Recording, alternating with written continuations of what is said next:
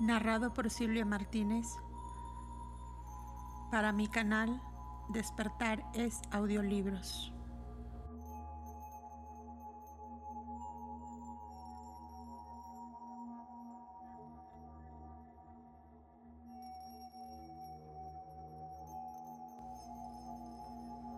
Continuación estancia 12. El origen del mito satánico.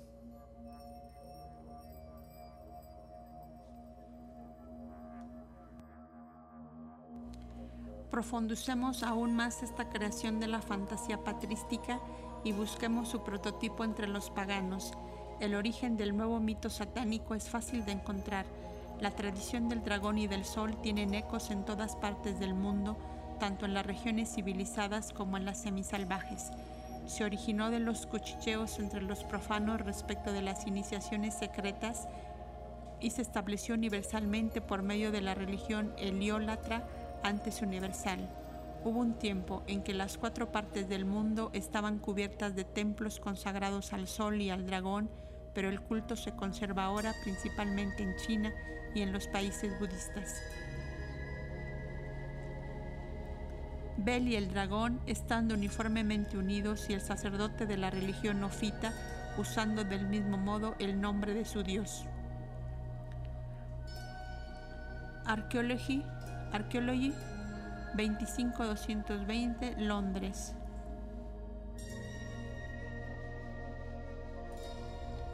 Entre las religiones del pasado en Egipto es donde tenemos que buscar su origen occidental. Los sofitas adoptaron su rito de Hermes Trismegisto y el culto Helio Latra.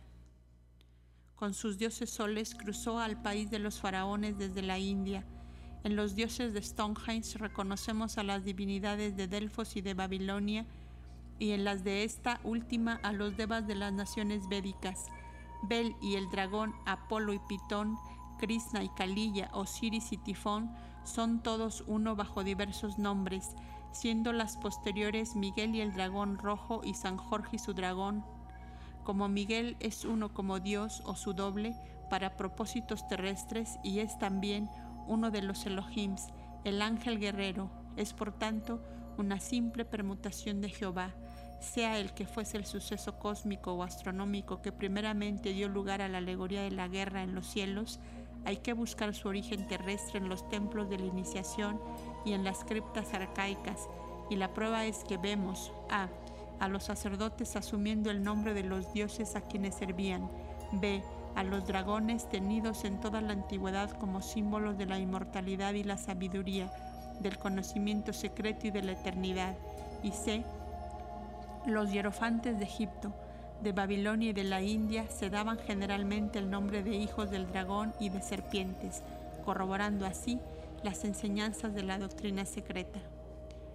Había numerosas catacumbas en Egipto y en Caldea, algunas de las cuales eran de gran extensión, las más célebres de ellas eran las criptas subterráneas de Tebas y Memphis. Las primeras, principiando en el lado occidental del, Nilo, se extendían hacia el desierto de Libia y eran conocidas como las catacumbas o pasajes de la serpiente.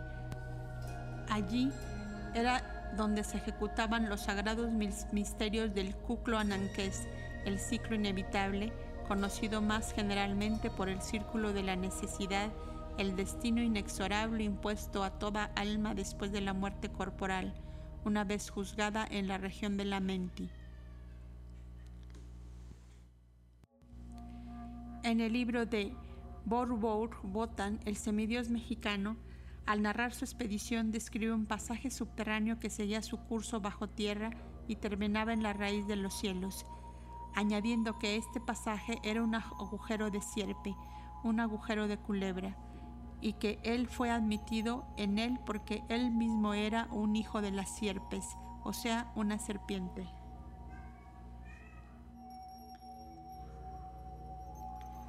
Esto es verdaderamente muy sugestivo, pues su descripción del agujero de sierpe es como la de la antigua cripta egipcia, como he dicho antes. Por otra parte, los hierofantes de Egipto, así como los de Babilonia, se daban generalmente el nombre durante los misterios los hijos del dios serpiente o hijos del dragón. Los sacerdotes asirios Llevaban siempre el nombre de su dios, dice Moves. También los druidas de las regiones celto-británicas se llamaban serpientes. Soy una serpiente, soy un druida, exclamaban. El Karnak egipcio es hermano gemelo del Karnak de Bretaña, significando este último el monte de la serpiente. Las dracontias cubrieron en un tiempo la superficie del globo y estos templos estaban consagrados al dragón, porque él era el símbolo del sol, el cual a su vez era el símbolo del dios más elevado. El elón fenicio o el león a quien Abraham reconoció por el Elión. Además del sobrenombre de serpiente, tenían ellos también el apelativo de constructores o arquitectos por la inmensa grandeza de sus templos y monumentos que aún hoy, con sus pulverizados restos, asombran a los cálculos matemáticos de nuestros ingenieros modernos, como dice Taliesin. De Bourbourg indica que los jefes con el nombre de Botán, el Quetzalcoatl o deidad serpiente de los mexicanos, son los descendientes de Caín y Canán. Yo soy Jibim, dicen ellos. Siendo un Jibim, soy de la gran raza del dragón serpiente. Yo mismo soy una serpiente, pues soy un Jibim. Además, la guerra en los cielos muestra en uno de sus significados que hace referencia a esas luchas terribles que esperan al candidato al adeptado, luchas entre él y sus pasiones humanas personificadas por la magia, cuando el hombre interno iluminado tiene que matar o fracasar. En el primer caso se convierte en el matador del dragón por haber afortunadamente dominado todas las tentaciones, en un hijo de la serpiente y en una serpiente que se ha desprendido de su piel vieja y ha nacido en un nuevo cuerpo convirtiéndose en un hijo de la sabiduría y de la inmortalidad en la eternidad. Set, el reputado antecesor de Israel, es solo un disfraz judío de Hermes, el dios de la sabiduría llamado también Tot, Tat, Set y Satán. Es también Tifón, así como Apophis, el dragón muerto por Horus, pues Tifón fue llamado también Set. Es él sencillamente el aspecto oscuro de Osiris, su hermano, así como Angra Mainyu es la sombra negra de Ahura Mazda. En el sentido terrestre, todas estas alegorías estaban relacionadas con las pruebas del adeptado y de la iniciación. Astronómicamente se referían a los eclipses solares lunares, cuyas explicaciones míticas se ven aún hoy en la India y Ceilán, en donde cualquiera puede estudiar los relatos alegóricos que han permanecido invariables durante muchos miles de años. Raju, Mitológicamente es un Datya, un gigante, un semidios, la parte inferior de cuyo cuerpo terminaba en una cola de dragón o serpiente, durante el masar del océano, cuando los dioses produjeron el Amrita, el agua de la inmortalidad, robó una parte y bebiéndola se hizo inmortal. El sol y la luna, que vieron el robo, lo denunciaron a Vishnu, quien le colocó en las esferas estelares representando la parte superior de su cuerpo, la cabeza del dragón, y la inferior Ketu, la cola, siendo las dos los nodos ascendente y descendente. Desde entonces, Raju se venga del sol y de la luna tragándoselos de vez en cuando, pero esta fábula tiene otro significado místico, pues Raju, la cabeza del dragón, jugaba una parte prominente en los misterios de la iniciación del sol de Vikartana, cuando el candidato y el dragón libraban una batalla suprema. Las grutas de los rishis, las mansiones de Teiresías y de los videntes griegos fueron modeladas con arreglo a la de los nagas, los reyes serpientes que moraban en cavidades de las rocas bajo la tierra. Desde Sesha, la serpiente de mil cabezas sobre la cual reposa Vishnu, hasta Pitón, el oráculo, dragón, serpiente, todo señala el significado secreto del mito. En la India vemos mencionado el hecho con los primitivos Puranas. Los hijos de Surasa son los poderosos dragones, como el Vayu Purana reemplaza a los dragones de Surasa del Vishnu Purana por los Danavas y a los descendientes de, de Danu por el sabio Kasyapa. Y como estos Danavas son los gigantes o titanes que guerrearon contra los dioses, queda indicado que son idénticos a los dragones y serpientes de la sabiduría. Basta comparar los dioses soles de cada país para ver que sus alegorías concuerdan perfectamente unas con otras, y mientras más oculto es el símbolo alegórico, más concuerda con él el símbolo correspondiente de los sistemas exotéricos. Así pues, si de tres sistemas que difieren excesivamente unos de otros en apariencia, el ario arcaico, el griego antiguo y el cristiano moderno, escogemos al azar varios dioses soles y dragones, se verá que están copiados unos de otros. Tomemos Agni, el dios del fuego, Indra, el firmamento, y Kartikeya de los indios, el Apolo griego, y Miguel, el ángel del sol, el primero de los Aeons llamados por los gnósticos el Salvador, y procedamos con orden. 1. Agni, el dios del fuego, es llamado Vais Vanara en el Rig Veda. Ahora bien, Vais Vanara es un Danava, un demonio gigante cuyas hijas Puloma y Kalaka son las madres de los innumerables Danavas, 30 millones habidos en Kasiapa y viven en Iranyapura, la ciudad de oro que flota en el aire. Por tanto, Indra, como hijo de Kasiapa, es, en cierto modo, el hijastro de estas dos, y Kasiapa, en este sentido es idéntico a Agni, el dios del fuego o sol, Kasiapa Adidva. A este mismo grupo pertenece Skanda o Kartikeya, el dios de la guerra. Astronómicamente, el planeta Marte de seis caras, un Kumara o joven virgen nacido de Agni, con objeto de destruir a Takara, el demonio Danava, nieto de Kasiapa, por su hijo Iranyaksa, las austeridades yogas de Taraka eran tan extraordinarias que se hicieron formidables para los dioses, quienes temían a semejante rival en poder, a la vez que Indra, el resplandeciente dios del firmamento, mata a Ritra o Aji, el demonio serpiente, por cuya proeza es llamado Ritrahan, el destructor de Ritra, Conduce también las huestes de Devas, ángeles o dioses, contra otros dioses revelados, contra Brahma, por lo cual se le da el sobrenombre de Hisnu, conductor de la hueste celestial. Se ve también que Kartikeya lleva los mismos títulos por matar a Taraka el Danava es llamado Taraka Hid, vencedor de Taraka.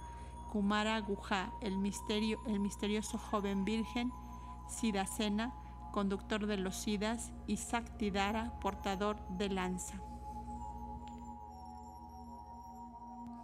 Notas. Un Kumara o joven virgen nacido de Agni. Todas estas historias difieren en los textos exotéricos. En el Mahabharata Kartikeya, el, el Marte de seis caras, es el hijo de Rudra o Shiva, nacido por sí mismo sin una madre de la semilla de Shiva arrojada al fuego pero Kartikeya es llamado generalmente Agnibu, nacido del fuego. Sobre Iran, Iran Yaksa. Iran Yaksa es el regente o rey de la región quinta del Patala, un dios serpiente. Sobre Taraka. Los Elohim también temían el conocimiento del bien y del mal de Adán por lo que se les muestra como expulsándole, del Edén o matándole espiritualmente.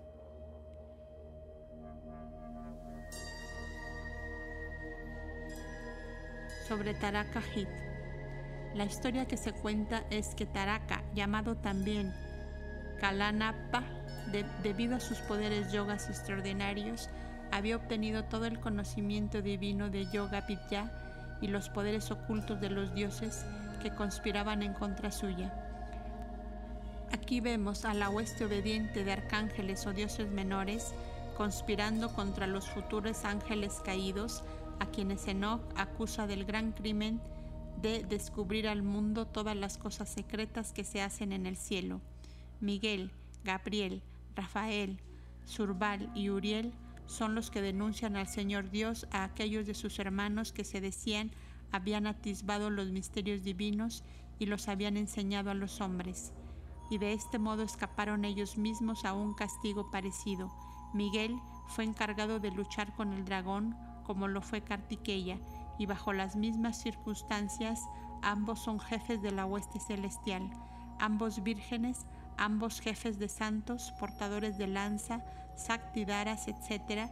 Kartikeva es el original de Miguel y de San Jorge tan seguramente como Indra es el prototipo de Kartikeya. Fin de las notas. 2. Tomemos ahora a Apolo, el dios sol griego, y comparando los relatos míticos que de él se hacen, veremos si no corresponde tanto a Indra, Kartikeya y hasta a Casiapa y al mismo tiempo a Miguel como forma angélica de Jehová, el ángel del sol, el cual es semejante a uno con Dios. Las ingeniosas interpretaciones posteriores para propósitos monoteístas, por más que hayan sido elevadas a dogmas indiscutibles de la Iglesia, no prueba nada, a no ser el abuso de la autoridad y poder humanos. Apolo es Helios, el sol, Foibos Apolo, la luz de la vida y del mundo, que surge de la copa de oro alada, el sol.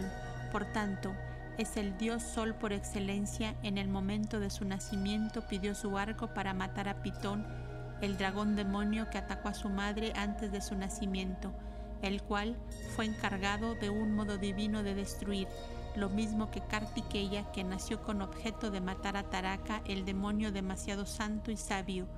Apolo nació en una isla sideral llamada Asteria, la isla de la estrella de oro, la tierra que flota en el aire, que es el Iranya pura de oro indo.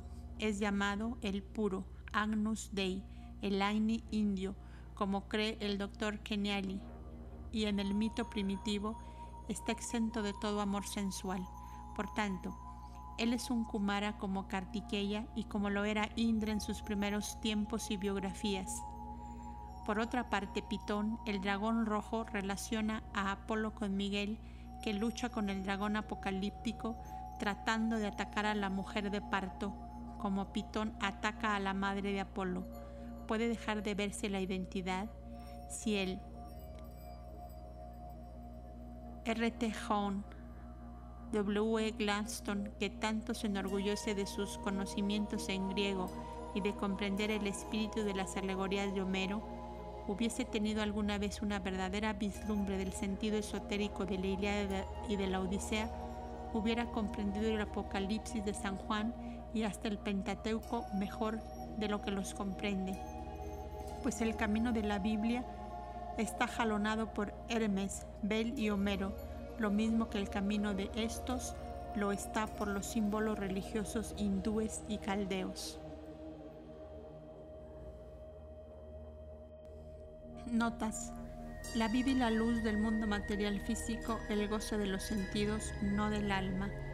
Apolo es especialmente el dios humano, el dios del ritualismo emocional aficionado a la pompa teatral de la iglesia con luces y música. Siguiente nota. Véase Apocalipsis 12, en donde se ve a la madre de Apolo perseguida por el pitón, el dragón rojo, el cual es también Porfirión, el titán encarnado o rojo.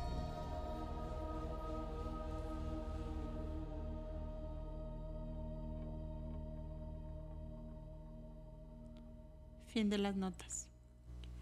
Tercero, la repetición de esta tradición arcaica se encuentra en el capítulo 12 del Apocalipsis de San Juan y viene, sin la menor duda, de las leyendas babilónicas, mientras la narración babilónica a su vez tuvo origen en las alegorías de los arios. El fragmento leído por el difunto George Smith hasta para poner en claro el origen de este capítulo del Apocalipsis, helo aquí tan claro como lo ha expuesto el eminente asiriólogo. Nuestro fragmento se refiere a la creación de la humanidad llamada Adán, como el hombre en la Biblia, él fue hecho perfecto, pero después se une con el dragón del profundo, el animal de Tiamat, el espíritu del caos, y comete ofensas contra su Dios, el cual le maldice, evocando sobre su cabeza todos los males y penalidades de la humanidad. A esto sigue una guerra entre el dragón y los poderes del mal o el caos de una parte y los dioses de otra. Los dioses tienen armas que han sido forjadas para ellos, y Merodach, el arcángel Miguel del Apocalipsis, se pone a la cabeza de la hueste celeste en contra del dragón. La guerra descrita con gran animación termina por supuesto con el triunfo de los principios del bien.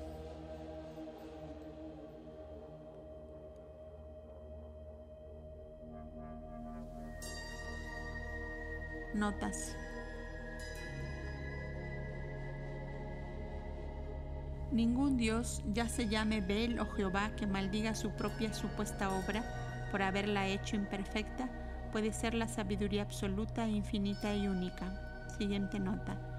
En la alegoría india de Tara Kamaya, o sea, la guerra entre los dioses y los asuras con Soma, la luna, el rey de las plantas, a la cabeza Karman, el artífice de los dioses, es el que forja, como sucede con Vulcano, Tubal Caín, las armas para ellos. Siguiente nota.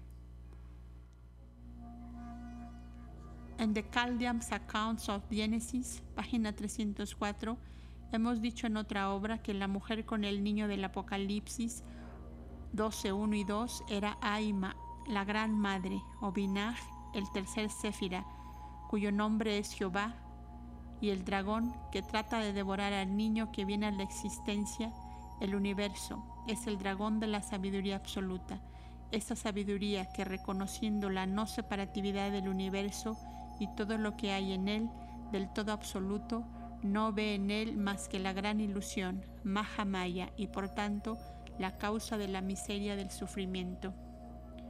Fin de las notas. Esta guerra de los dioses contra los poderes del profundo se refiere también en su aplicación última y terrestre a la lucha entre los adeptos arios de la naciente quinta raza y los brujos de la Atlántida, los demonios del océano, los insulares rodeados de agua que desaparecieron en el diluvio. Los símbolos del dragón y de la guerra en el cielo tienen, como ya se ha dicho, más de un significado, pues en una misma alegoría están incluidos sucesos religiosos, astronómicos y geológicos, pero también tenían un sentido cosmológico. En la India, la historia del dragón está repetida en uno de sus aspectos, en las batallas de Indra con Ritra. En los Vedas es mencionado este, Haji Ritra, como el demonio de la sequía, el terrible viento abrasador. A Indra se le representa en continua guerra con él y con la ayuda de su trono y relámpago, el dios obliga a Ahirritra a derramar lluvia sobre la tierra y luego le mata. De aquí que Indra se ha llamado el Ritrahan o el matador del Ritra, del mismo modo que Miguel es llamado el vencedor o matador del dragón. Tanto el uno como el otro enemigos son, pues en este solo sentido el antiguo dragón precipitado en las profundidades de la tierra. Los Amhaspens de la Vesta son una hueste con un jefe como San Miguel y parecen idénticos a las legiones del cielo. A juzgar por el relato del Bendidad, así en el Fargar 19, Ajura Mazda dice a Zaratustra que invoque a los Amesa Espentas que gobiernan sobre los siete Karsbares de la tierra, cuyos Kars Bares en las siete aplicaciones se refiere igualmente a las siete esferas de nuestra cadena planetaria, a los siete planetas, a los siete cielos, etc. Según el sentido se refiere a un mundo físico, supramundano o simplemente sideral. En el mismo Fargar, Zaratustra, en su invocación contra Angra y Manju y su hueste, se dirige a ellos con las siguientes palabras. Invoco a los siete Rabaj, resplandecientes con sus hijos y rebaños. Los Rabaj, palabra que los orientalistas han abandonado por ser de significado desconocido, significa los mismos Amhaspens, pero en su sentido culto más elevado. Los Srabajak, los Rabaj son los no menos de los Amhaspens manifiestos, las almas o espíritus de aquellos poderes manifestados y sus hijos y rebaños se refieren a los ángeles planetarios y a sus rebaños siderales de estrellas y constelaciones.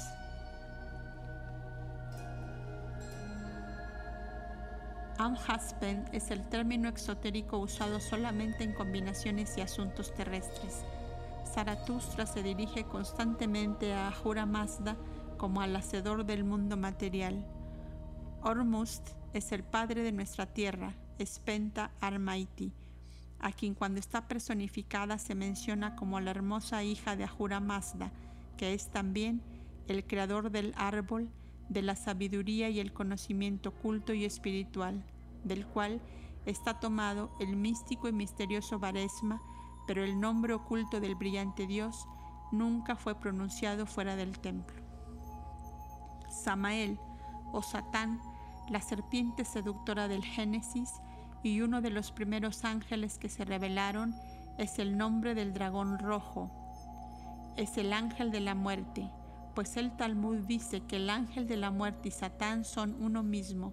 Fue muerto por Miguel y una vez más lo fue por San Jorge, que es igualmente un matador del dragón. Pero véanse las transformaciones de esto. Samael es idéntico al Simón, el viento abrasador del desierto, y también al demonio bébico de la sequía, como Ritra, el Simón es llamado Atabutos o Diabolos el diablo. Tifón o el dragón Apophis, el acusador en el libro de los muertos, es vencido por Horus, que atraviesa la cabeza a su contrario con una lanza, y Tifón es el viento del desierto que todo lo destruye, el elemento rebelde que pone todo en confusión, como sed, él es la oscuridad de la noche, el matador de Osiris, que es la luz del día y el sol. La arqueología demuestra que Horus es idéntico a Anubis, cuya efigie fue descubierta sobre un monumento egipcio con una coraza y una lanza, como Miguel y San Jorge. A Anubis también se le representa matando a un dragón que tiene cabeza y cola de serpiente. Cosmogónicamente, pues, todos los dragones y serpientes vencidos por sus matadores son en su origen los principios turbulentos y confusos del caos puestos en orden por los dioses solos, soles o poderes creadores, en el libro de los muertos, estos principios son llamados los hijos de la rebelión.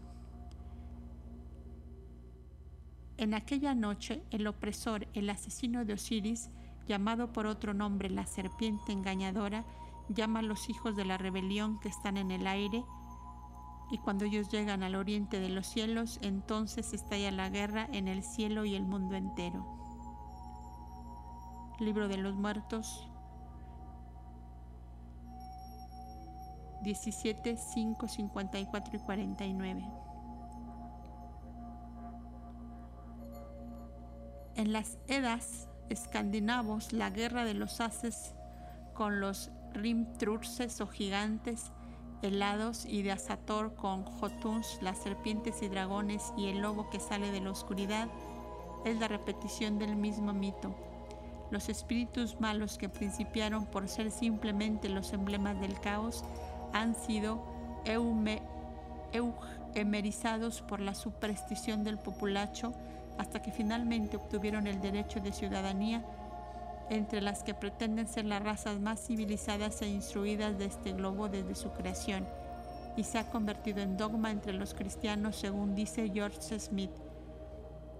Los principios, espíritus malos, emblemas del caos como vemos en Caldea y Asiria, lo mismo que en Egipto se nos dice. Resisten este cambio y hacen la guerra a la luna, el hijo mayor de Bel, atrayendo a su lado al sol, a Venus y al dios atmosférico Bull.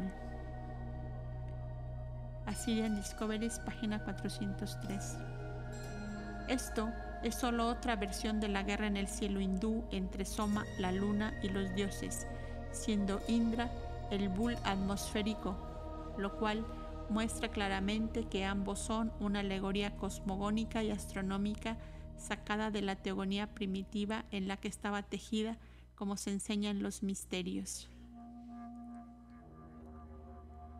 En las doctrinas religiosas de los gnósticos es donde puede verse mejor el verdadero significado del dragón, de la serpiente, del chivo y de todos esos símbolos de los poderes llamados ahora el mal, pues ellos fueron los que, en sus enseñanzas, divulgaron la naturaleza esotérica del sustituto judío de Ein Sof, cuyo verdadero significado ocultaban los rabinos, mientras que los cristianos, con pocas excepciones, no sabían nada acerca de él. Seguramente que Jesús de Nazaret no hubiera aconsejado a sus apóstoles que se mostrasen tan sabios como la serpiente si esta última hubiera sido un símbolo del demonio, ni tampoco los sofitas, los sabios gnósticos egipcios de la fraternidad de la serpiente, hubieran reverenciado a una serpiente viva en sus ceremonias como emblema de la sabiduría. La divina Sofía y tipo del todo bien, no del todo mal, si ese reptil hubiera estado relacionado con Satán. El hecho es que, hasta como fibio común, ha sido siempre un símbolo doble y como dragón no ha sido más que un símbolo de la deidad manifestada en su gran sabiduría. El Draco Volans, el dragón volador de los pintores primitivos, puede ser una pintura exagerada del animal antidiluviano real extinguido y los que tienen fe en las enseñanzas ocultas creen que en los antiguos tiempos existían tales seres como dragones voladores, una especie de pterodáctilos, y que esos lagartos alados gigantescos sirvieron de prototipos para los seraf de Moisés y su gran serpiente de bronce. Nota. Véase números 2189 Dios ordena a Moisés que construya una serpiente de bronce, seraf, y el contemplarla cura los mordidos por las serpientes de fuego. Estas últimas eran los serafines, cada uno de los cuales, según dice Isaías 6.2, tenía seis alas. Son los símbolos de Jehová y de todos los demás demiurgos que producen de sí mismos seis hijos o semejanzas, siete con su creador. Así pues, la serpiente de bronce es Jehová, el jefe de las serpientes de fuego. Y sin embargo, en el libro 29 de los reyes, se demuestra que el rey Ezequías, quien como su padre David hizo lo que era justo a los ojos del Señor, rompió en pedazos la serpiente de bronce que Moisés había hecho y la llamó Nehustán o pedazo de bronce. Fin de la nota. Los judíos mismos adoraron antes a este último ídolo, pero después de las reformas religiosas introducidas por Ezequías, dieron una completa vuelta y llamaron a ese símbolo del Dios grande y superior de todas las naciones un demonio y a su propio usurpador el Dios uno. Nota. Y Satán hizo frente a Israel y provocó a David que contase a Israel. Primera de Crónicas 21.1. La cólera del Señor Jehová se encendió contra Israel e impulsó a David a decir, Ve, cuenta a Israel. Segunda de Samuel 24.1. Los dos son, pues, idénticos. Fin de la nota. El apelativo Sa-an, Satán, en hebreo un adversario del verbo satana, ser adverso, perseguir, pertenece de derecho al primer adversario y el más cruel de todos los demás dioses, Jehová, no a la serpiente que solo hablaba palabras de simpatía y sabiduría y que es a lo sumo, aún en el dogma, el adversario de los hombres. Este dogma, basado como está sobre el tercer capítulo del Génesis, es tan ilógico e injusto como paradójico. Pues, ¿quién fue el primero en crear ese tentador original y desde entonces universal del hombre, la mujer? No la serpiente en verdad, sino el mismo Señor Dios que dijo, no es bueno que el hombre esté solo e hizo a la mujer, y se la dio al hombre y si el pequeño incidente desagradable que luego siguió debía de ser aún considerado como el pecado original,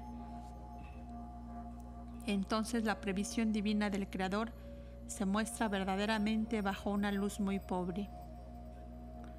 Hubiera sido mucho mejor para el primer Adán del primer capítulo que lo hubiese dejado o bien macho y hembra o solo Es evidente que el Señor Dios fue la causa verdadera de todo el daño, el agente provocador del mismo y la serpiente, solo un prototipo de Azazel, el testaferro para el pecado del Dios de Israel, teniendo el pobre tragos que sufrir el castigo del desatino de su amo y creador.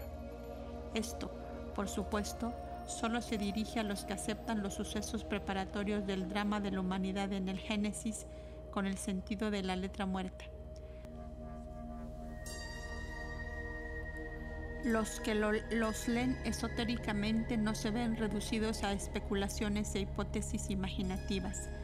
Saben ellos cómo deben leer el simbolismo que encierran y no pueden equivocarse.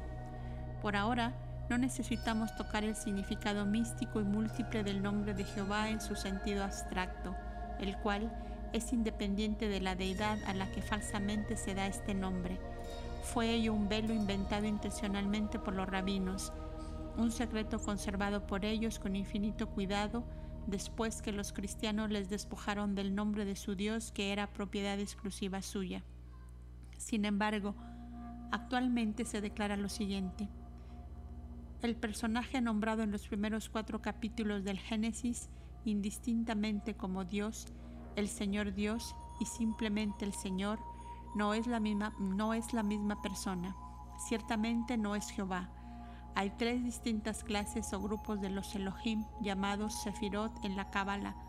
Jehová aparece solamente en el capítulo 4 del Génesis, en el primero de cuyos versículos es llamado Caín y en el último transformado en la humanidad, macho y hembra, Yahvé. La serpiente, además, no es Satán, sino el brillante ángel, uno de los Elohim revestidos de esplendor y gloria, el cual, habiendo prometido a la mujer que si comían del fruto prohibido, no morirían seguramente, cumplió su promesa e hizo al hombre inmortal en su naturaleza incorruptible. Ella es el lao de los misterios, el principal de los creadores andróginos de los hombres. El capítulo 3 contiene esotéricamente el descubrimiento del velo de la ignorancia que interceptaba las percepciones del hombre angélico, hecho a la imagen de los dioses sin huesos y la percepción de su naturaleza real, mostrando de este modo al resplandeciente ángel Lucifer como un dador de la inmortalidad y como el iluminador, mientras que la verdadera caída en la generación y la materia debe buscarse en el capítulo 4. En este Jehová Caín, la parte masculina de Adán, el hombre doble, habiéndose separado de Eva, crea en ella Abel, la primera mujer natural, y derrama la sangre virgen. Ahora bien, demostrado que Caín es idéntico a Jehová por la autoridad de la correcta interpretación del primer versículo del capítulo 4 del Génesis, en el texto original hebreo, y enseñando además los rabinos que Quín, Caín, el mal, fue el hijo de Eva y de Samael, el demonio, que ocupó el lugar de Adán, y el Talmud añadiendo también que Satán, el espíritu malo, y Samael, el ángel de la muerte, son uno mismo, se ve fácilmente que Jehová, la especie humana, o Ja-Jehová y Satán, por tanto, la serpiente tentadora son una misma cosa en todos sentidos. No hay demonio alguno, no hay ningún mal fuera de la humanidad para producir un demonio. El mal es una necesidad y uno de los sostenes del universo manifestado. Es una necesidad para el progreso y la evolución del mismo modo que la noche es necesaria para la producción del día y la muerte para la de la vida, para que el hombre pueda vivir por siempre. Notas.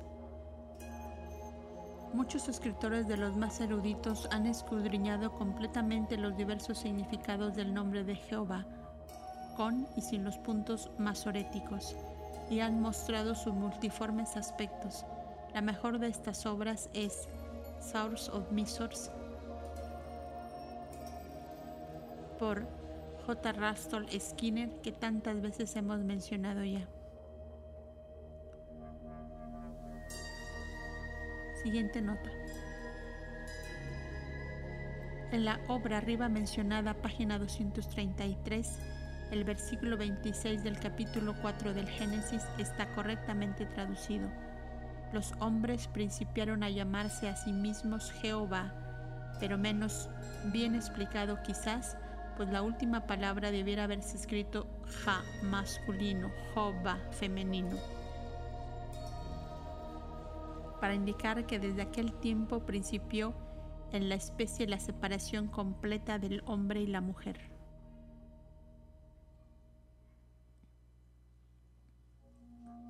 Fin de las notas.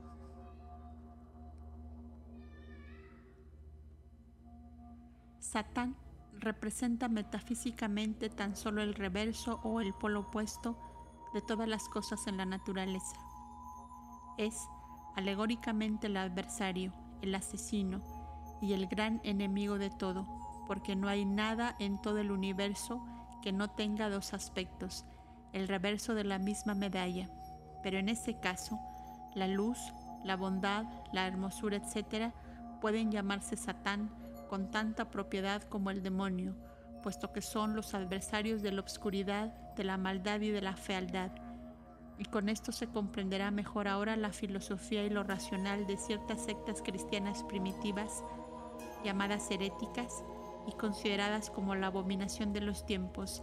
Así podremos comprender cómo fue que la secta de los satanianos llegó a degradarse y fue anatematizada sin esperanza de justificación en su tiempo futuro, puesto que conservaban secretas sus doctrinas, y como por la misma razón fueron degradados los cainitas y hasta los iscariotes Judas, pues el verdadero carácter del apóstol traidor jamás ha sido presentado correctamente ante el tribunal de la humanidad. Nota. En la demonología, Satán es el jefe de la oposición en el infierno, cuyo monarca era Belcebú, pertenece a la quinta especie o clase de demonios, de las cuales hay nueve, según la demonología de la Edad Media, y está la cabeza de las brujas y hechiceros. Pero veas en otra parte el verdadero significado de Baphomet, el Satán con cabeza de chivo, que es igual a Sacel, el chivo de Israel. La naturaleza es el dios Pan. Fin de la nota. Como consecuencia directa, las doctrinas de las sectas gnósticas también se aclaran. Cada una de estas sectas fue fundada por un iniciado, al paso que sus doctrinas estaban basadas en el conocimiento correcto del simbolismo de todas las naciones. De este modo se comprende por qué Hilda Baot era considerado por la mayoría de ellos como el dios de Moisés y se le tenía por un espíritu orgulloso, ambicioso e impuro que había abusado de su poder usurpando el lugar del Dios más elevado, aunque no valía más y hasta era peor en cierto sentido que sus hermanos Elohim, que representan a la deidad manifestada que todo lo abarca, solo en su colectividad, puesto que fueron los modeladores de las primeras diferenciaciones de la substancia cósmica primaria para la creación del universo fenomenal.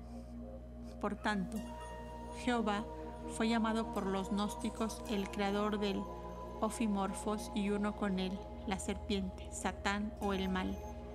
Enseñaban ellos que Yurbo y Adonai eran nombres de Iao, Jehová, el cual es una emanación de Ildabaot.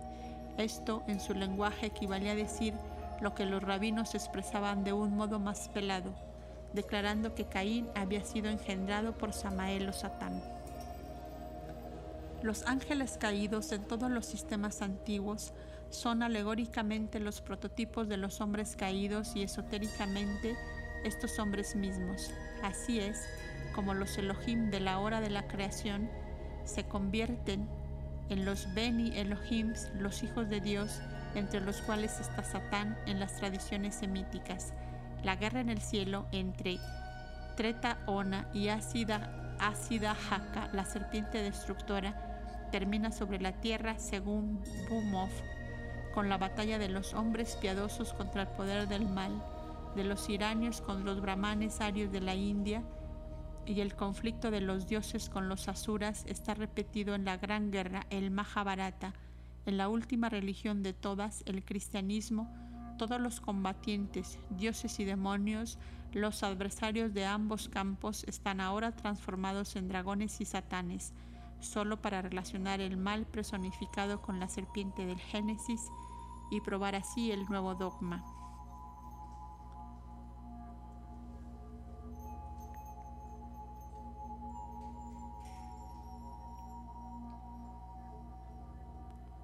Noé era un kabir, por lo cual debe haber sido un demonio. Importa poco que fuera Isis o Ceres, la Kabiria o también los Kabiri, quien enseñó la agricultura a los hombres, pero sí es muy importante impedir que los fanáticos monopolicen todos los hechos de la historia y de las leyendas y que apliquen sus desfiguraciones de la verdad, de la historia y de la leyenda a un solo hombre. Noé es, o bien un mito, lo mismo que los demás, o uno cuya leyenda se fundó en la tradición de los Kabiri o titanes, según se enseñaba en Samotracia. Y por tanto no tiene derecho a ser monopolizado ni por los judíos ni por los cristianos. Si, como Faber trató de demostrar a costa de tanta erudición e investigaciones, Noé es un atlante y un titán y su familia son los Kabiri o titanes piadosos, etc. Entonces, la cronología bíblica cae por su propio peso y con ella todos los patriarcas, los titanes preatlánticos y antidiluvianos, como se ha descubierto y se ha probado ahora. Caín es Marte, el dios de la fuerza y de la generación y del primer derramamiento sexual de sangre. Tubal es Caín. Tubal Caín es un kabir y un instructor de todos los artífices en bronce y en hierro o si satisface más es uno con Hefestos o Vulcano. Jabal está también tomado de los Kabiri, los instructores de la agricultura y los que tienen ganado, y Jubal es el padre de todos los que manejan el arpa, él o los que construyeron el arpa de Cronos y el tridente de Poseidón.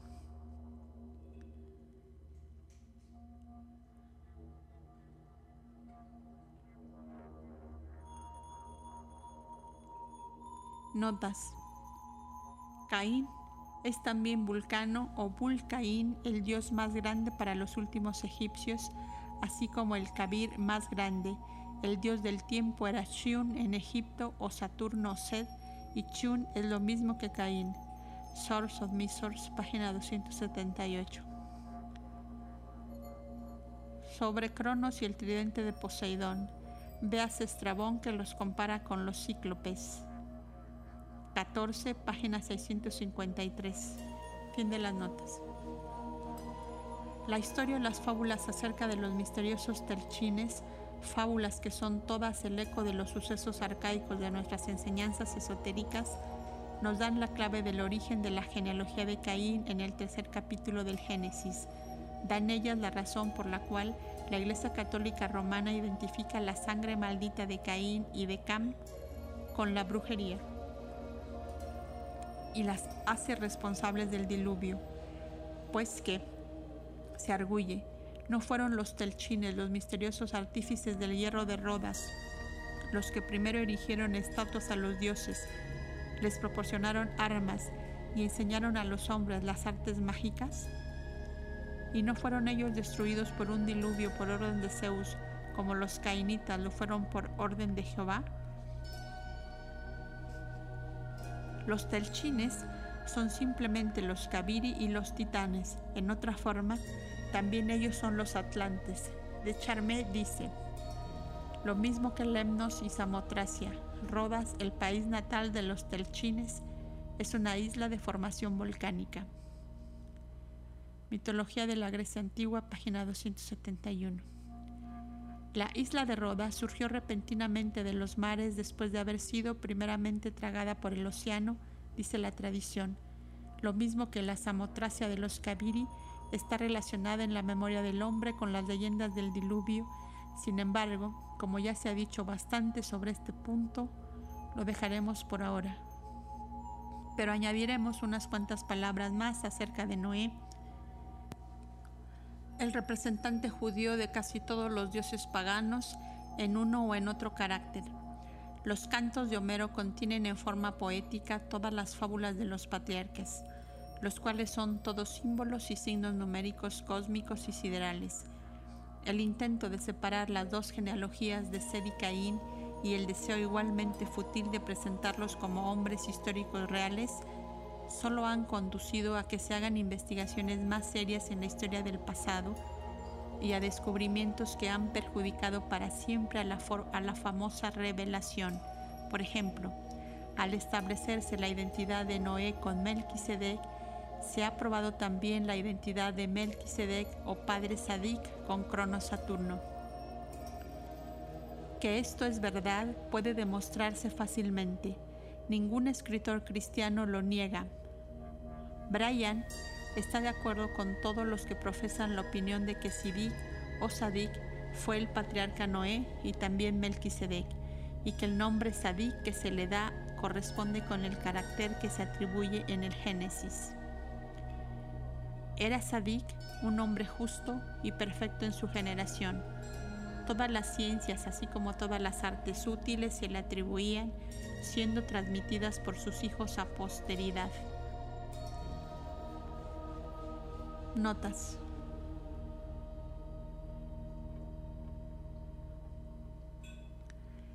Nada tan torpe e infantil decimos como esta infructuosa tentativa para separar las genealogías de Caín y de Seth y ocultar la identidad de los nombres, escribiéndolos diversamente. Así, Caín tiene un hijo Enoch y Seth un hijo Enoch. También Enos, Chanok, Hanok. Puede hacerse lo que se quiere con los nombres hebreos sin vocales. En la línea cainita, Enoch engendra a Irad. Irad a este último a y Metusael a Lamec. En la línea de Sed, Enoch engendra a Cainán y este a Mahalalel, una variante de Mehujael, quien engendra Jared o Irad. Jared a Enoch número 3, el cual produce a de Metusael. Y finalmente Lamech cierra la lista. Véase Génesis 4.5.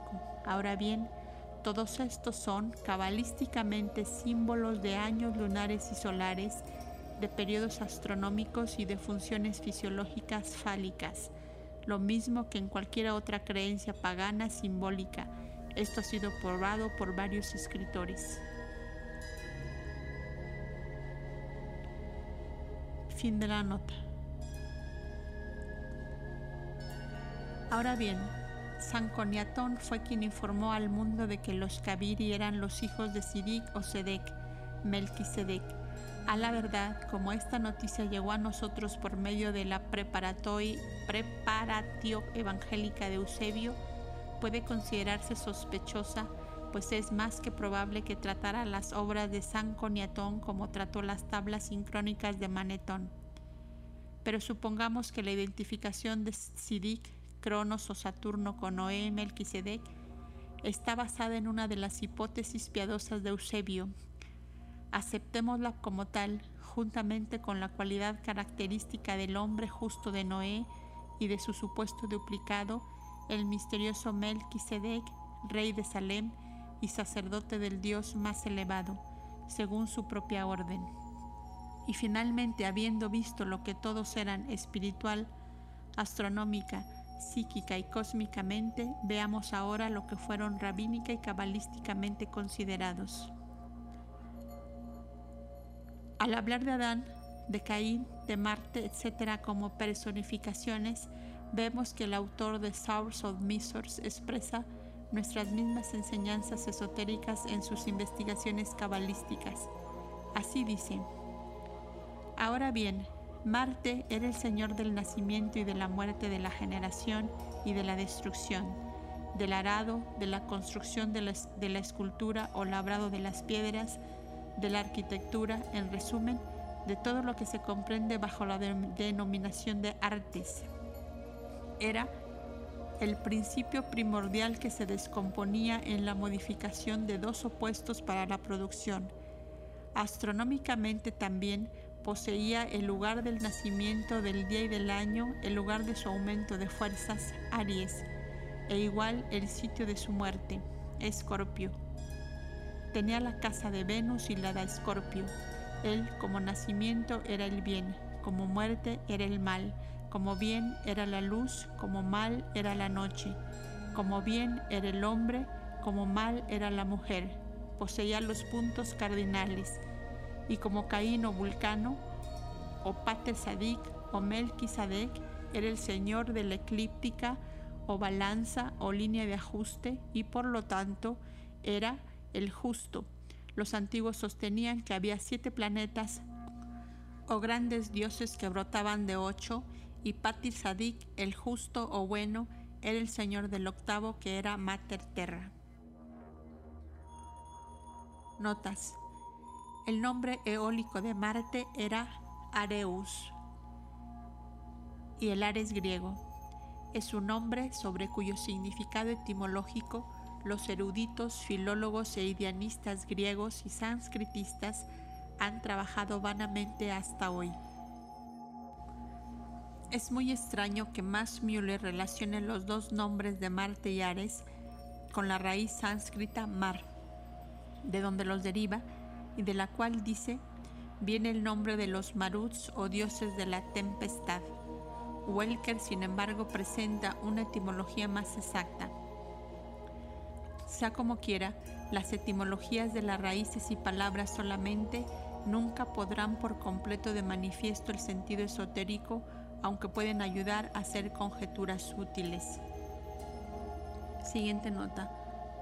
Como el mismo autor dice, el nombre mismo de Vulcain aparece en la lectura pues en las primeras palabras, Génesis 4.5, se encuentra Be el Caín o Bul Caín, con arreglo al sonido hondo de la U de la letra Bau. Aparte del texto puede leerse como, como y el dios Caín o Bul Caín. Sin embargo, si algo faltase para confirmar la idea de Caín Bul Caín, Fuerz dice, Caín la punta de hierro de una lanza, un forjador, herrero, inventor de herramientas cortantes y trabajos de herrería. Fin de las notas. Esto hace sus funciones bastante claras, después que fueron degradadas y establece la identidad. Habiéndose mostrado que el diluvio de Noé, según está escrito en su letra muerta y dentro del periodo de la cronología bíblica, no ha existido nunca la suposición piadosa, aunque muy arbitraria, del obispo de Cumberland acerca de este punto. Tiene que seguir a este diluvio al país de las ficciones. A la verdad, para cualquier observador imparcial, parece algún tanto imaginativo que se le diga. Había dos razas distintas de Kabiri. La primera consistía en Caín y Misraín, quienes él se imagina que son Júpiter y Dionisios de Manaseas, la segunda de los hijos de Sem, que son los Kabiri de Sanconiatón, mientras que su padre Sidik es por consiguiente el Sem de la escritura.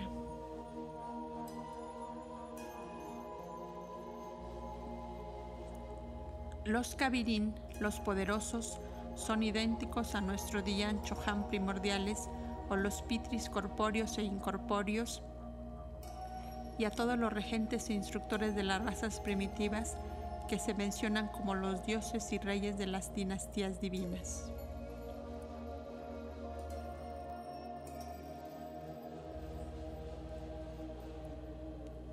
Las tradiciones persas más antiguas acerca del polo y de los continentes sumergidos. La sabiduría legendaria no podía desfigurar los hechos de tal modo que no pudiesen ser reconocidos. Entre las tradiciones de Egipto y Grecia por una parte y de Persia por otra, país siempre en guerra con los primeros, hay demasiada semejanza de símbolos y de números para poder admitir que semejante coincidencia sea debida a pura casualidad.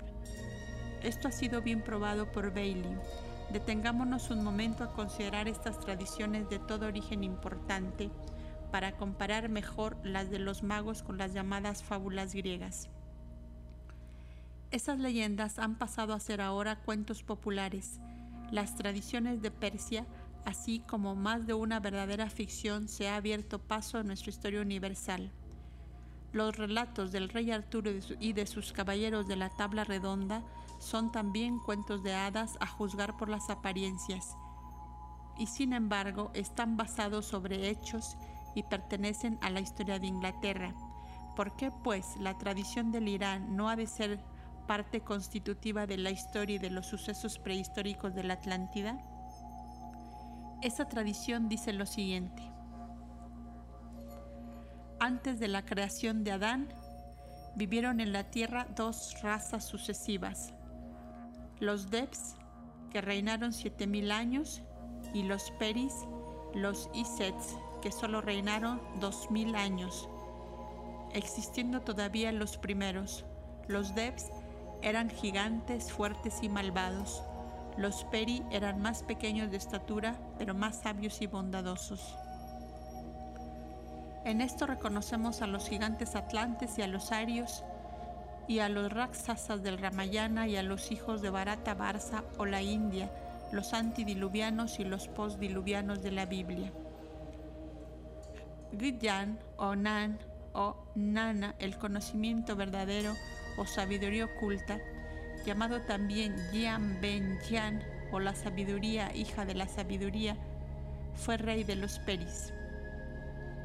Tenía él un escudo tan famoso como el de Aquiles, solo que en lugar de servir contra un enemigo en la guerra, servía de protección contra la magia siniestra, la brujería de los Debs.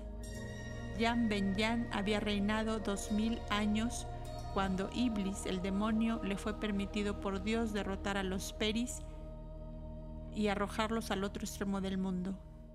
Ni aun el escudo mágico, el cual siendo construido con arreglo a principios astrológicos, destruía los hechizos, encantamientos, etc. Pudo vencer a Iblis, que era un agente del destino o karma. Cuentan ellos diez reyes en su última metrópoli llamada Canón, y el décimo dicen fue Kai Murad, idéntico al Adán hebreo. Estos reyes corresponden a las diez generaciones antidiluvianas de reyes, según las presenta Veroso.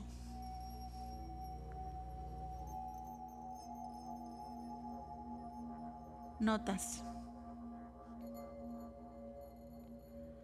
Algunos derivan la palabra de paras, lo cual produjo pars, pers, Persia, pero puede derivarse igualmente de pitaras o pitris, los progenitores indos de la quinta raza, los padres de la sabiduría o los hijos de la voluntad y de yoga, que eran llamados pitaras, como lo fueron los pitris divinos de la primera raza. Siguiente nota. Para estas tradiciones véase la colección de las leyendas pérsicas en ruso, en georgiano, en armenio y en persa, la narración de Herbelod, etc. y las memorias de Danville. Nosotros presentamos un lenguaje condensado, lo que está esparcido en cientos de volúmenes en lenguas europeas y asiáticas, así como en tradiciones orales. A pesar de lo desfigurado de estas leyendas, no puede uno dejar de identificarlas con las tradiciones caldeas, egipcias, griegas y hasta con las hebreas, pues el mito judío, aunque desdeñado en su exclusivismo el hablar de las naciones preadámicas, permite sin embargo que éstas puedan inferirse claramente. Al enviar a Caín, uno de los dos únicos hombres vivientes sobre la tierra, al país de Nod, en donde se casa y construye una ciudad.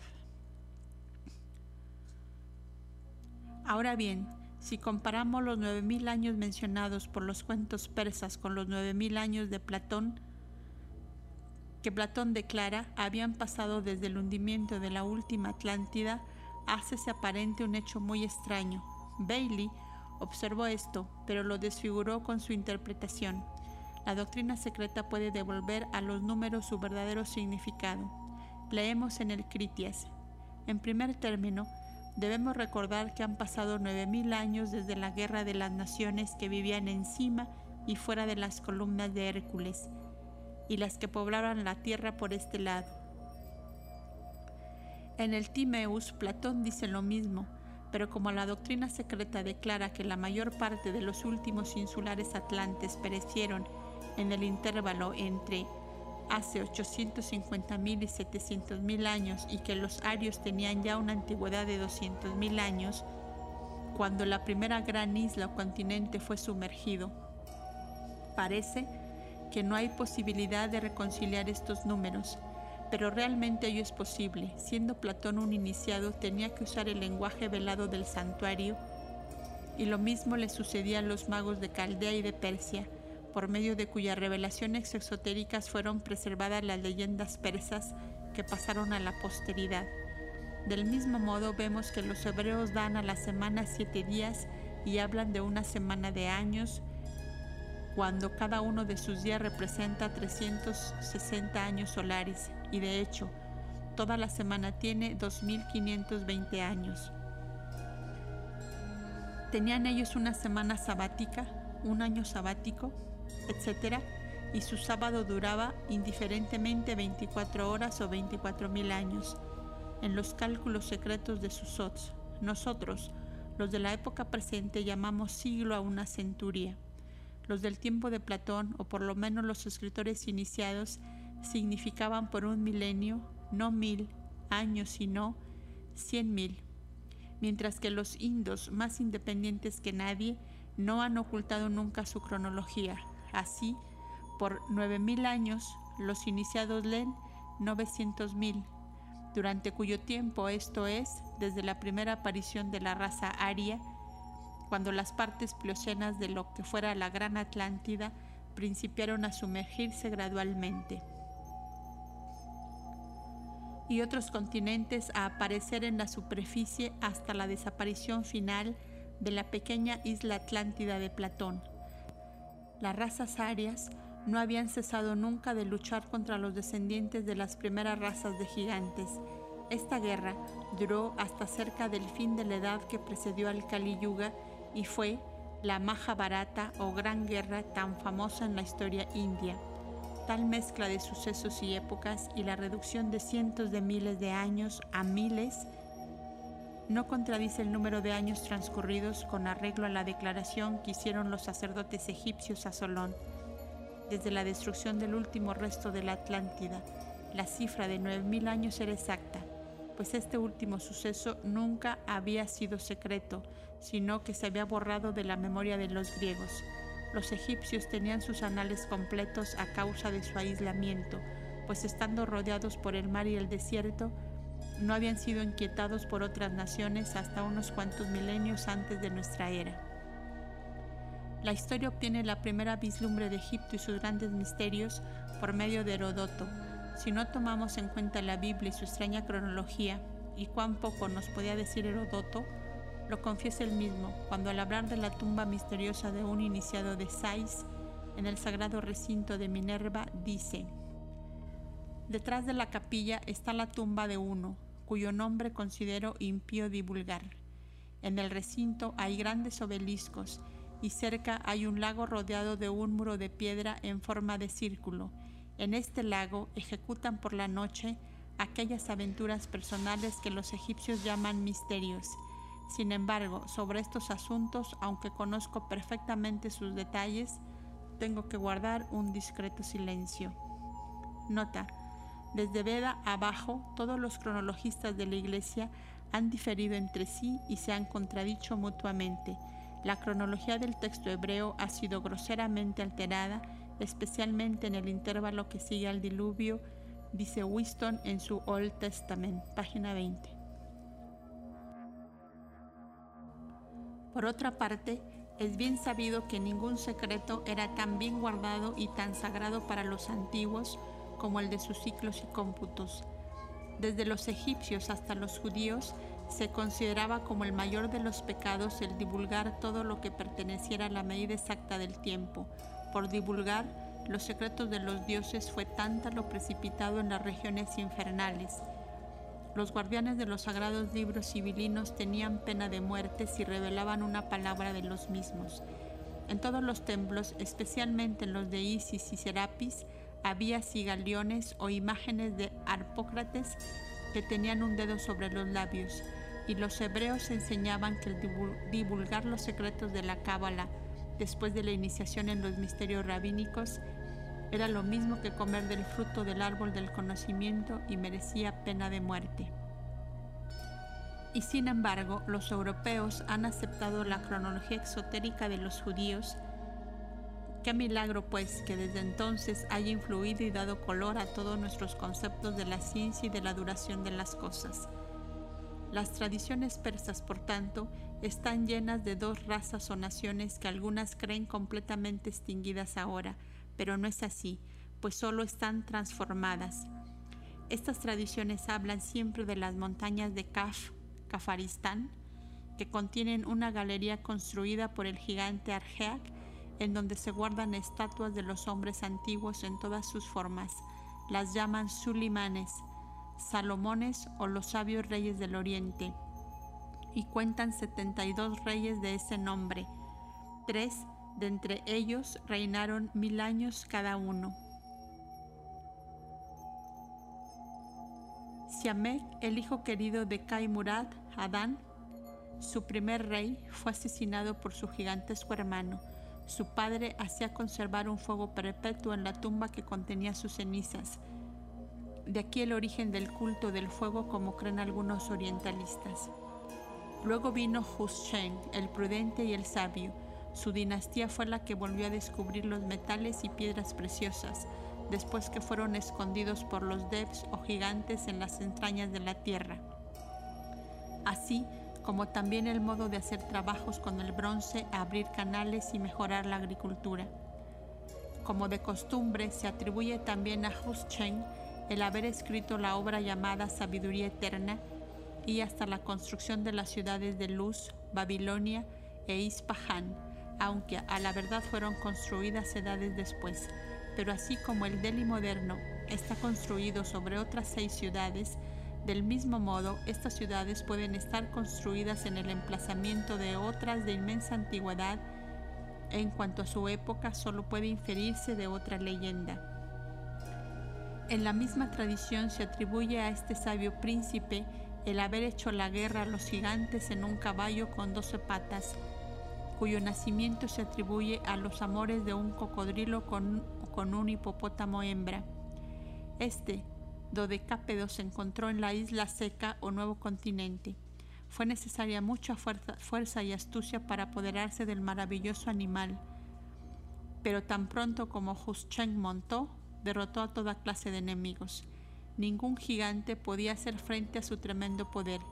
Finalmente, sin embargo, este rey de reyes fue muerto por una roca enorme que los gigantes le tiraron desde las grandes montañas de Dama Ben. Notas. Sobre Sulimanes o Salomones. De aquí el rey Salomón, cuyo rastro no se encuentra en ninguna parte excepto en la Biblia, la descripción de su magnífico palacio y ciudad concuerda con los cuentos persas, aunque fueron desconocidos de todos los viajeros paganos y hasta de Heródoto. Fin de la nota.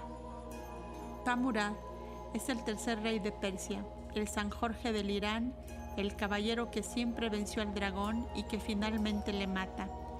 Es el gran enemigo de los Devs que en su tiempo habitaban en las montañas de Kaf y que de vez en cuando atacaban a los Peris. Las antiguas crónicas francesas de las tradiciones populares persas le llaman Dev Ben, el vencedor de los gigantes. A él también se le atribuye la fundación de Babilonia, Nínive, Diarbek, etc., lo mismo que su abuelo Huschenk, Tamurad Taimuraz. Tenía su montura, pero mucho más rara y rápida, una ave llamada Simor Anke. Un pájaro maravilloso en verdad, inteligente, polígloto y hasta muy religioso. ¿Qué es lo que dice este fénix persa? Se lamenta de su vejez, pues nació ciclos y ciclos antes de los días de Adán Kaimurat. Ha presenciado las revoluciones de largos siglos, ha visto el principio y el fin de doce ciclos de siete mil años cada uno, los cuales, multiplicados esotéricamente, nos darán de nuevo 840 mil años. Simorg nació con el último diluvio de los preadamitas, dice el romance de Simorg y el buen Calif. ¿Qué dice el libro de los números? Esotéricamente, Adam Resort es el espíritu lunar, Jehová en un sentido o los Pitris, y sus tres hijos, Cayin, Jabel y Set, representan las tres razas como ya se ha explicado. Noé Sisutro representa a su vez en la clave cosmogeológica la tercera raza separada y sus tres hijos sus últimas tres razas. Cam, además, simboliza la raza que descubrió la desnudez de la raza padre y de los sin mente, esto es, que pecó. Tamurad visita en su montura alada las montañas de Kof Kaf o Kaf. Allí encuentra a los peris maltratados por los gigantes y mata a Argen y al gigante Demrush. Luego pone en libertad a la buena peri Mergiana a quien Demrush había tenido prisionera y la lleva a la tierra seca, esto es, al nuevo continente de Europa. Después de él vino Glamshid que construyó Esikekar o Persépolis. Este rey reina 700 años y en su gran orgullo se cree inmortal y exige honores divinos.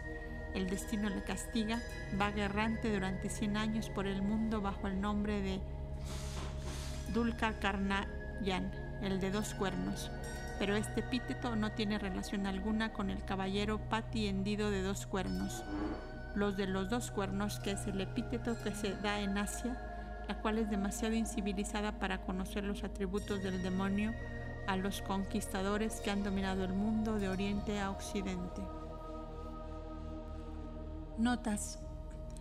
Téngase presente que los rabinos enseñan que ha de haber siete renovaciones sucesivas del globo, que cada una durará siete mil años, siendo pues la duración total 49 mil años. Véase Will del Rabbi Parcha y también Book of God de Kennedy, página 176.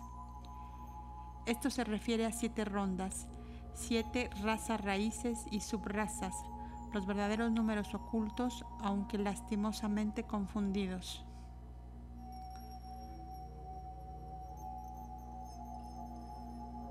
Sobre Mergiana. Mergain o Morgana, la bella hermana del rey Arturo, se demuestra de este modo que es descendencia oriental.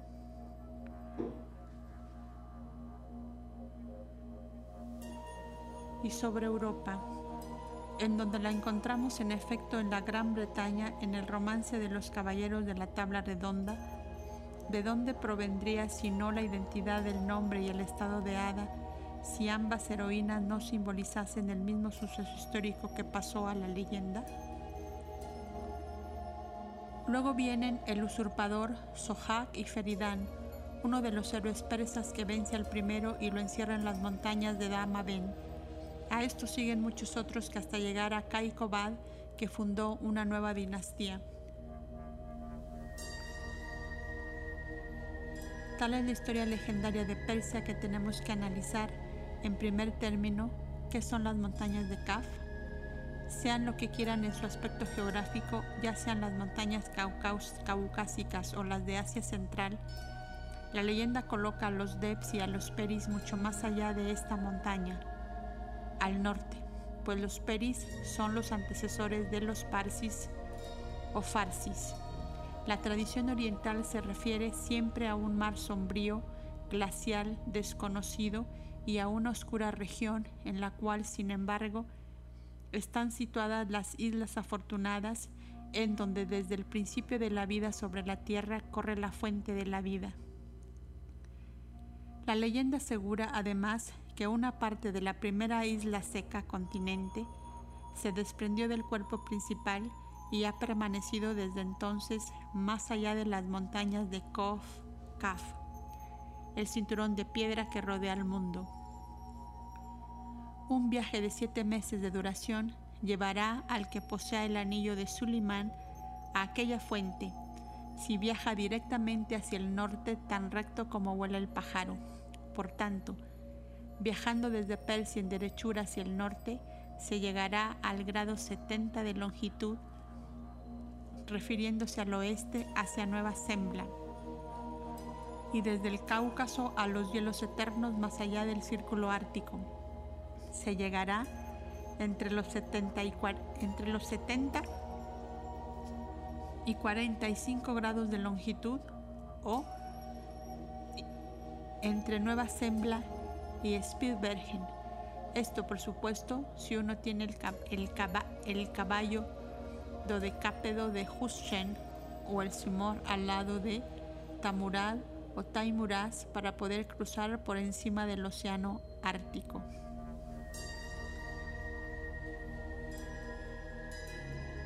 Sin embargo, los trovadores vagabundos de Persia y del Cáucaso sostendrán aún hoy que mucho más allá de las nevadas crestas del Cap o Cáucaso hay, un gran continente oculto ahora para todos, al que llegan aquellos que pueden servirse de la progenie de doce patas del cocodrilo y del hipopótamo hembra, cuyas patas se convierten a voluntad en doce alas, o para aquellos que tengan la paciencia de esperar a que Simor Anke quiera cumplir la promesa que hizo de que antes de morir revelaría a todos el continente oculto y lo haría de nuevo visible y de fácil acceso por medio de un puente que los Deps del océano construirán entre esta parte de la tierra seca y sus partes disgregadas. Esto se relaciona por supuesto con la séptima raza, pues Simorg es el ciclo mambantárico. Notas. Hasta hoy en día, hoy, hasta hoy en día los aborígenes del Cáucaso llaman a sus montañas Kap-Kas, usando la consonante P en lugar de la B usual, Kap-Kas o Cáucaso. Pero sus bardos dicen que un caballo veloz necesita siete meses para alcanzar el país seco más allá de Kaf, manteniéndose en dirección al norte, sin desviarse nunca de su camino.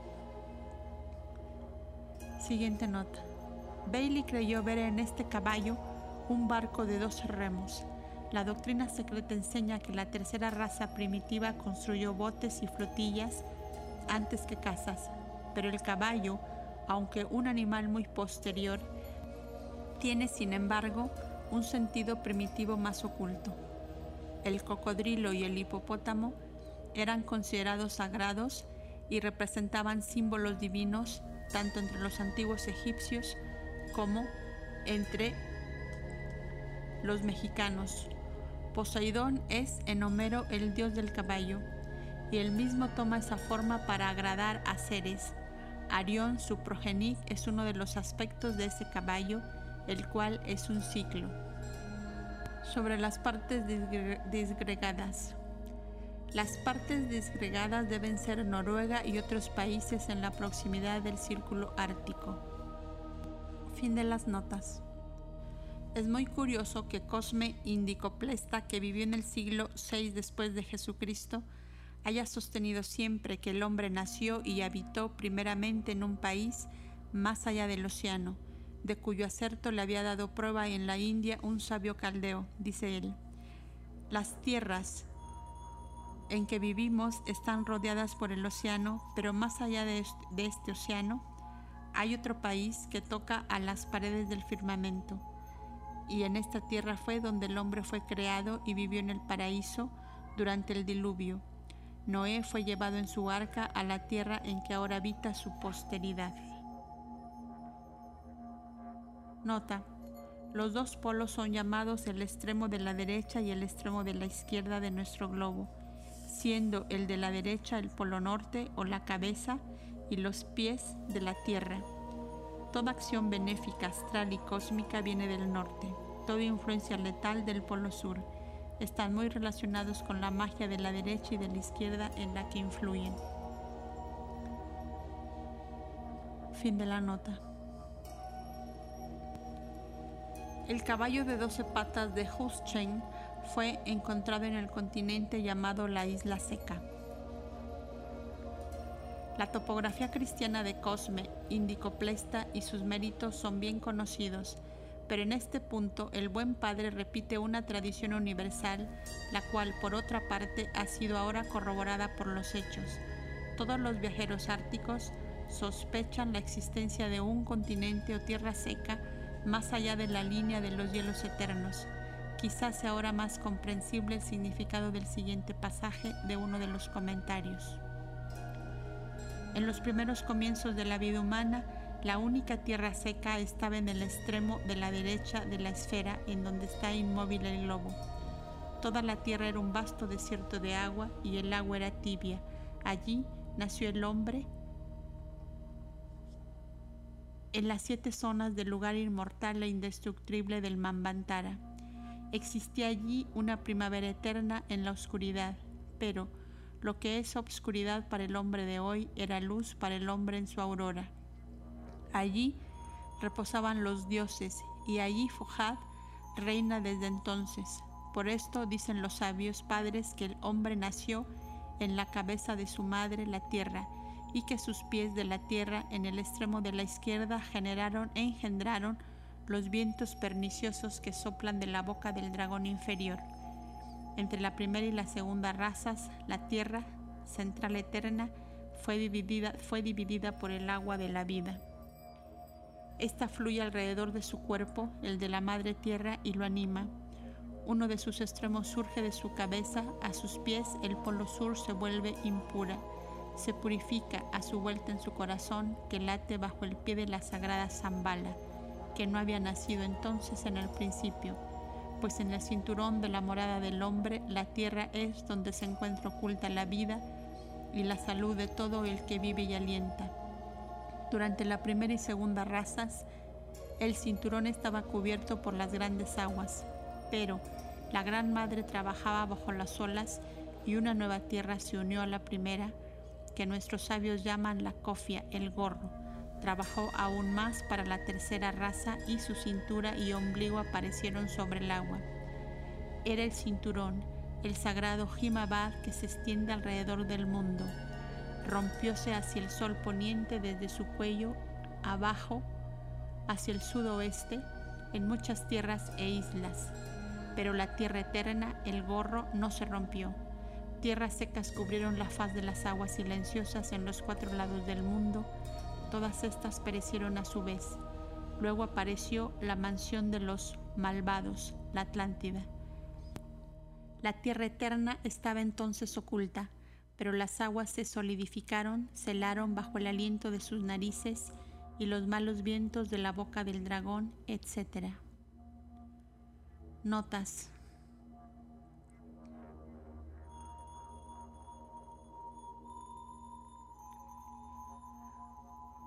Cuando más se aproxima uno al polo norte, menos rotación siente. En los polos propiamente dichos, la revolución diurna está neutralizada. De aquí la expresión de que la esfera está inmóvil. Siguiente nota. En ocultismo se afirma que la Tierra o isla que corona al polo norte, como un casquete, es la única que permanece inalterable durante todo el Mambantara de nuestra ronda. Todos los continentes y tierras centrales surgirán del fondo de los mares por turno muchas veces, pero esta tierra no cambiará nunca. Siguiente nota. Téngase presente que el nombre bébico y avestaico de Fojad es Apam Napat. En el Avesta está entre los yasatas del fuego y los yasatas del agua. El significado literal es hijo de las aguas, pero estas aguas no son las líquidas que conocemos, sino el aéter, las aguas ígneas del espacio. Fojad es el hijo de la éter en su aspecto más elevado. Akasha, el padre, madre de los siete primitivos y del sonido, o el logos. Fojad es la luz del logos. Siguiente nota. Esta agua es la sangre o fluido de la vida que anima la tierra comparada aquí a un cuerpo vivo. Siguiente nota. La enseñanza oculta corrobora la tradición popular que asegura la existencia de una fuente de la vida en las entrañas de la Tierra y en el Polo Norte. Es la sangre de la Tierra, la corriente electromagnética que circula por medio de todas las arterias y la cual se dice que se encuentra acumulada en el ombligo de la Tierra. Siguiente nota. El ocultismo señala a la cordillera de los Himalayas como siendo este cinturón y sostiene que ya sea bajo el agua por encima, rodea el globo. El ombligo se dice situado hacia el sol poniente o al oeste del Himabad, en donde están los cimientos del Meru, cuya montaña está al norte de los Himalayas. El Meru no es la montaña fabulosa en el ombligo centro de la Tierra, pero sus raíces o cimientos están en ese ombligo al paso que se halla en el lejano norte mismo. Esto la relaciona con la comarca central que nunca perece, la región en la cual el día del mortal dura seis meses y la noche otros seis, según lo expresa el Vishnu Purana, para el norte del Meru existe, por tanto, siempre la noche, mientras es de día en otras regiones, pues el Meru está al norte de todos los Vipas y Barsas, islas y países. El Meru, por tanto, no está en el Atlas como sugiere Wilford, ni tampoco como Wilson quiere indicar, absolutamente en el centro del globo, solo porque lo está relativamente para los habitantes, habitantes de las diversas partes para quienes el oriente es aquel lugar por donde el sol aparece primero. De las notas. Esto indica que el Asia septentrional es tan antigua como la segunda raza. Puede decirse hasta que el Asia es contemporánea del hombre, puesto que desde el principio mismo de la vida existía ya su continente fundamental, por decirlo así, y la parte del mundo conocida ahora por Asia solo fue separada de él en tiempos posteriores y dividida por las aguas glaciales. Por tanto, si entendemos correctamente la enseñanza, el primer continente que vino a la existencia cubrió todo el Polo Norte como una corteza continua y así sigue hasta hoy, más allá de aquel mar interior que parecía como un espejismo inalcanzable a los pocos viajeros árticos que lo percibieron. Durante la segunda raza surgieron más tierras de debajo de las aguas como una continuación de la cabeza desde el cuello, principiando en ambos hemisferios en la línea por encima de la parte más al norte del Spitsbergen. En la proyección de Mercator hacia nuestro lado pudo haber incluido por el lado de América las localidades que ahora están ocupadas por la bahía de Baffin y las islas y promontorios vecinos. Allí apenas alcanzó hacia el sur el grado 70 de latitud. Aquí formó el continente en forma de herradura de que habla el comentario, de cuyos dos extremos uno incluía la Groenlandia, con una prolongación que cruzaba el grado 50 un poco al sudoeste y el otro Kamchatka, estando unidos los dos extremos por los que ahora es la franja norte de la costa de la Siberia Oriental y Occidental. Esto rompióse en pedazos y desapareció. En los primeros tiempos de la tercera raza se formó la Lemuria cuando a su vez fue destruida, apareció la Atlántida. Notas. Hasta los comentarios no se abstienen de la metáfora oriental. El globo se representa como el cuerpo de una mujer, la madre tierra. Desde su cuello hacia abajo significa desde el mar interior que se halla más allá ahora de la infranqueable barrera de hielo la tierra, según dice Parashara, es la madre y la nodriza, aumentada con todas las criaturas y sus cualidades, la comprensiva de todos los mundos. Siguiente nota. Pues las estancias llaman a esta localidad por un nombre que en el comentario está traducido como un lugar sin latitud, Niraxa, la mansión de los dioses, como dice un escoliador en el sur Yasidanta. Sobre ellas marcha el sol cuando está situado en los equinoccios. No tiene sombra equinoccial ni elevación del polo. Axonati. En ambas direcciones desde el Meru hay dos estrellas polares. Rubatara, fijas en medio del firmamento, para los que están situados en lugares sin latitud Niraxa. Los dos tienen su sitio en el horizonte. De aquí que no haya en aquellas ciudades, en aquella tierra, elevación de los polos, por estar las dos estrellas polares situadas en su horizonte, pero sus grados de colatitud, Lambaca, son 90. En el Meru, los grados de latitud Axa son en el mismo número. Véase Purana, traducción de Wilson. Fin de las notas.